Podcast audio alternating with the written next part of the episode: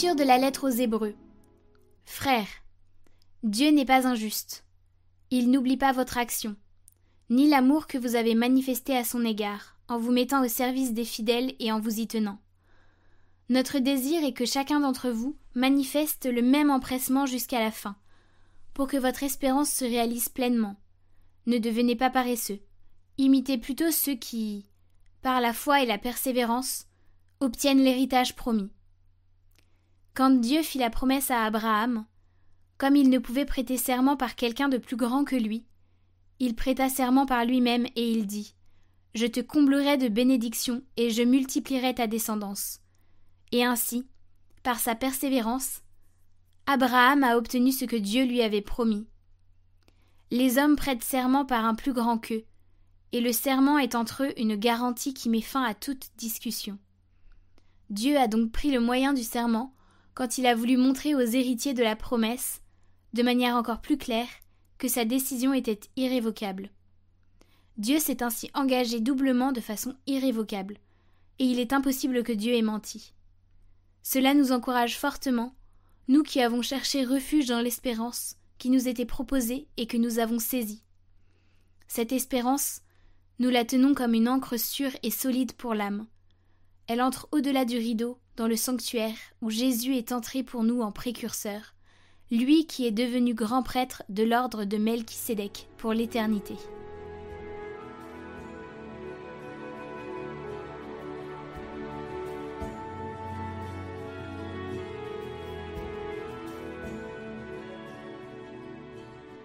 Le Seigneur garde toujours mémoire de son alliance.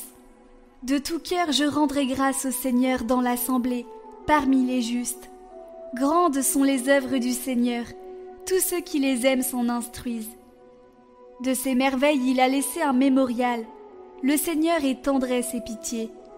Il a donné des vivres à ses fidèles, gardant toujours mémoire de son alliance. Il apporte la délivrance à son peuple, son alliance est promulguée pour toujours. Saint et redoutable est son nom, à jamais se maintiendra sa louange.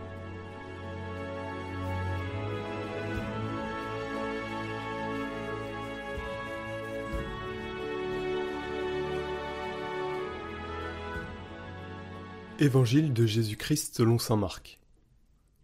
Un jour de sabbat, Jésus marchait à travers les champs de blé, et ses disciples, chemin faisant, se mirent à arracher des épis. Les pharisiens lui disaient Regarde ce qu'ils font le jour du sabbat. Cela n'est pas permis. Et Jésus leur dit N'avez-vous jamais lu ce que fit David lorsqu'il fut dans le besoin et qu'il eut faim, lui-même et ceux qui l'accompagnaient Au temps du grand prêtre Abiatar, il entra dans la maison de Dieu et mangea les pains de l'offrande que nul n'a le droit de manger, sinon les prêtres, et il en donna aussi à ceux qui l'accompagnaient. Il leur disait encore Le sabbat a été fait pour l'homme, et non pas l'homme pour le sabbat.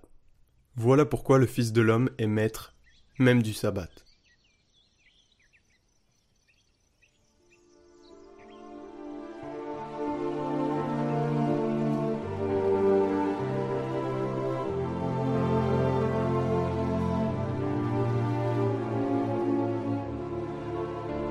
Commentaire de Benoît XVI.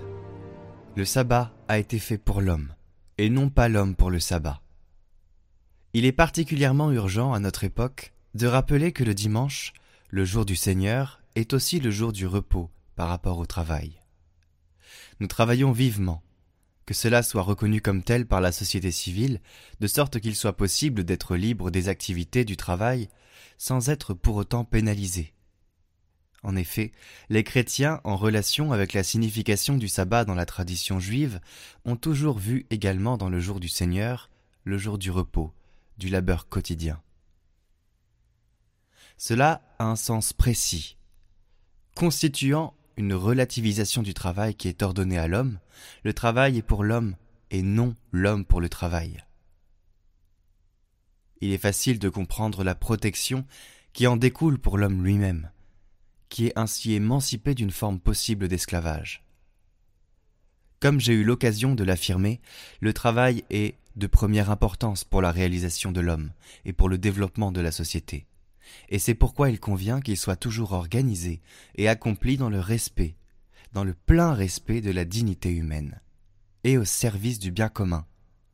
En même temps, il est indispensable que l'homme ne se laisse pas asservir par le travail, qu'il n'en fasse pas une idole, prétendant trouver en lui le sens ultime et définitif de la vie.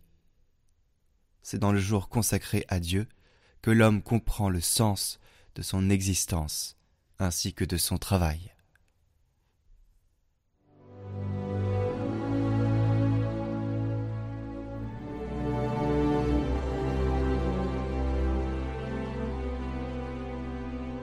Au nom du Père, du Fils et du Saint-Esprit.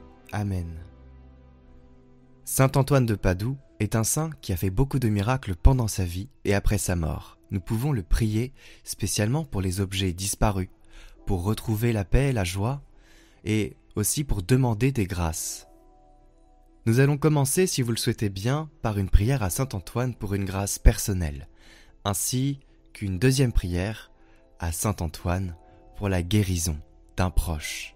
C'est l'occasion de prier pour nos proches qui sont malades, pour une intention qui nous a été confiée.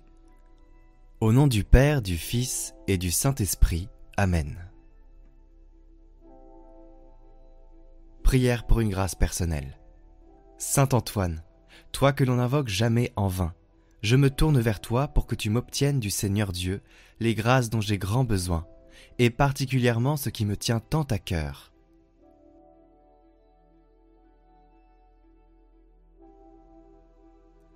Tu as toujours été mon bon et fidèle protecteur. Accueille, s'il te plaît, ma demande, pour que grâce à ton intercession, Dieu veuille bien m'exaucer, si telle est sa volonté. Que le Seigneur augmente ma foi et me garde le cœur ouvert et miséricordieux. Par Jésus, le Christ, notre Seigneur. Amen.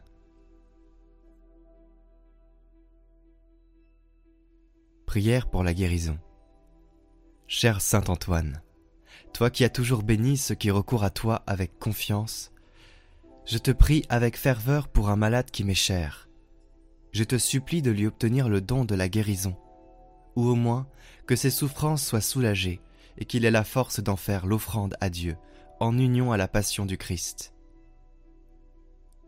Toi qui dans ta vie terrestre fus ami des malades et te dévoua par la charité et le don des miracles, reste près de nous nous protéger. Donne du réconfort à notre cœur et fais que nos souffrances physiques et morales deviennent source de mérite pour la vie éternelle. Amen.